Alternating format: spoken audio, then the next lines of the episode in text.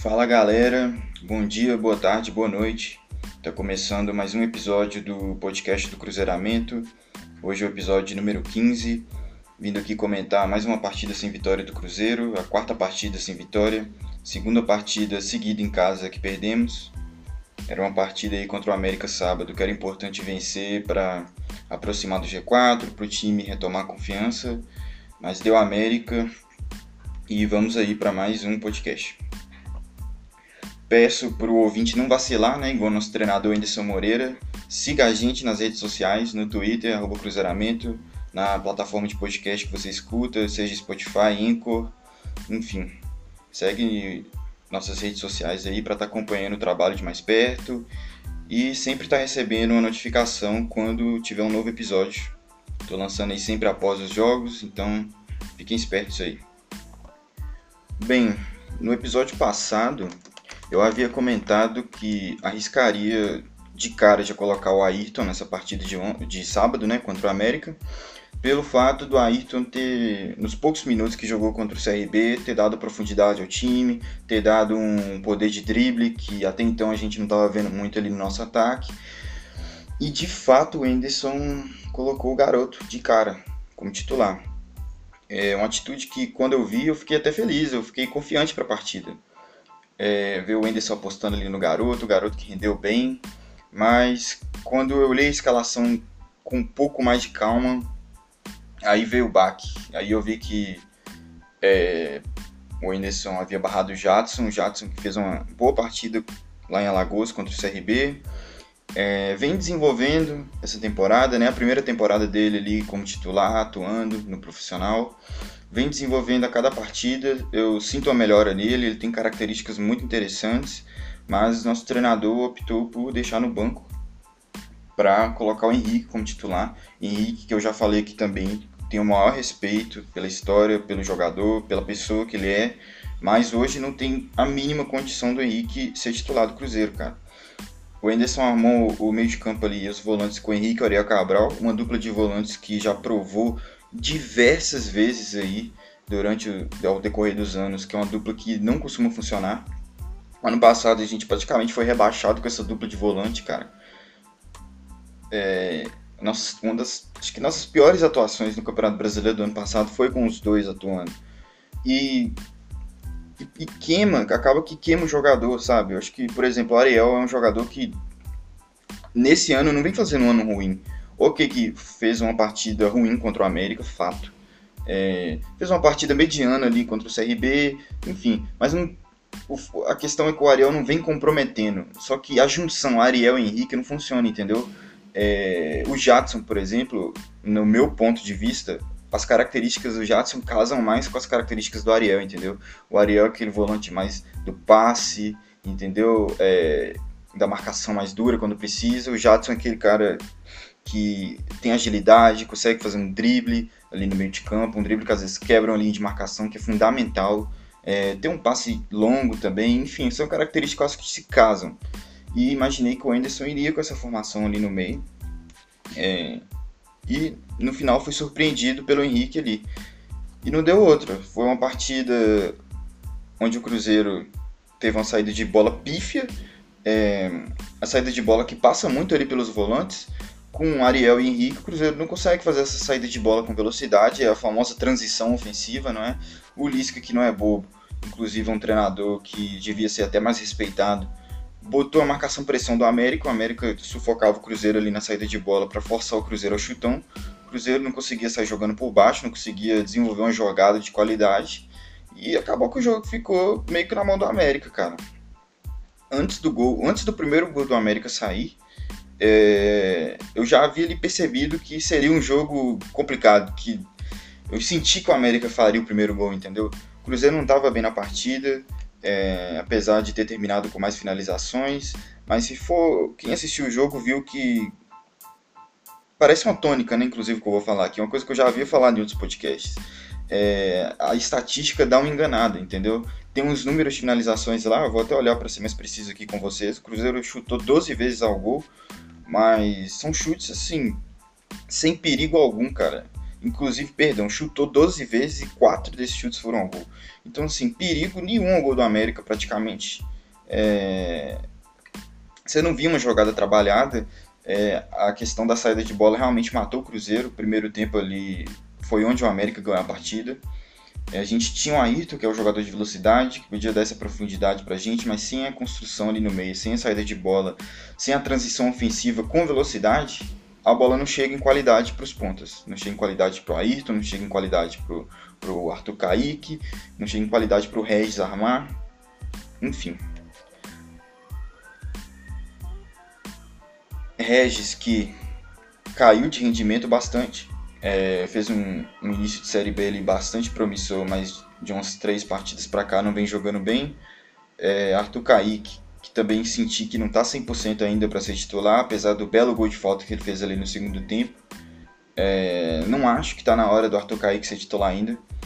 É, acho que a gente está precisando de jogadores que estejam 100% ali. O Arthur Kaique pode ser sim uma ótima opção para o segundo tempo. É, mas acho que para começar a partida, ainda mais um clássico, eu senti que ele ainda não está pronto fisicamente. É, em vários momentos da partida fica bastante apagado ali, enfim. É, mas fez um belo gol de falta, que poderia ser o renascimento do Cruzeiro na partida, mas acabou que foi só um gol de falta mesmo. O Cruzeiro não criou nada de, de perigoso depois do gol, enfim. Moreno, mais uma vez, muito pouco efetivo, né? É... A deficiência tática do Cruzeiro, claro, atrapalha bastante Marcelo Moreno, que é um 9. É... Se você observar o mapa de calor do Marcelo Moreno, não só dessa partida, mas como de todas as partidas que ele jogou depois desse retorno, é... você vai ver um mapa de calor ali que o Marcelo Moreno praticamente não fica na área. É, ele tem que sair bastante para buscar jogo. O Cruzeiro, com essa dificuldade de criar, é, acaba que prejudica bastante o jogo dele. É, Dito isso, ele também não vem numa fase muito boa, não está tecnicamente bem. Claramente ali não é o Moreno que a gente conhece. Não sei se é uma questão física, não sei se, se é o jogador que ele é hoje em dia, enfim. Mas o fato é que o Moreno não vem bem. É, o time não tem ajudado ele também. Assim como o Regis também não vem bem. Então acho que o Cruzeiro, infelizmente, vem dado uma evoluída o trabalho do Whindersson vem dado uma evoluída, o que abre margem para as críticas que, que ele vem sofrendo, cara. É, o Whindersson já perdeu a torcida completamente. É, penso que se o Cruzeiro não mostrar evolução contra o Brasil de Pelotas fora de casa quarta, é, pode ser sim o último jogo dele, pela situação, pela pressão de patrocinador, pela pressão do torcedor. Não sei se o Whindersson vai ter caixa para aguentar essa pressão, não sei se o o, a diretoria do Cruzeiro vai ter caixa para segurar a pressão para o Anderson. Enfim, time vem mostrando aí essa evolução, como eu falei. É, a gente começou com três vitórias seguidas na Série B. É, muitas pessoas dizem que o Cruzeiro de fato nem jogou bem na Série B, mas eu sou um pouco menos cruel. E na minha visão ali, a partir da, última vitória que a gente teve, que foi contra o Figueirense, a partir dali o time já não foi mais o mesmo. É, eu penso que contra o Botafogo de São Paulo o time ainda mostrou alguma coisa, alguma coisa da cara do Enderson, é, algumas das coisas que o Enderson havia dito que queria implementar no time, questões ali de saída de bola, é, enfim. Mas a partir ali com o Figueirense, que o Figueirense praticamente dominou a partida, principalmente no primeiro tempo, dali o Cruzeiro não fez mais nenhuma partida com qualidade. É, foram só partidas em que o time pouco cria, é, a gente até possui mais posses de bola que os adversários, mas a gente não consegue é, novamente bater na tecla, ter uma transição ofensiva rápida, é, ter jogadores na frente que possam driblar, que possam quebrar linhas. Aí quando a gente acha um Ayrton, que talvez pode ser esse jogador, mas ainda é muito novo, mas enfim, que talvez pode ser esse jogador, o Enderson vai lá e escala o meio de campo errado, então fica parecendo que a gente está tapando um buraco e está abrindo outro, e, e, e tá difícil. É difícil é, convencer o torcedor a ter paciência, é difícil, é, é difícil tudo, cara, é complicado. O Enderson realmente tem que rever muita coisa, é, tem que se fechar com esse grupo, tem que olhar, é, tem que dar prioridade para quem está no melhor momento, entendeu? Acho que a gente tem garotos aí pedindo passagem.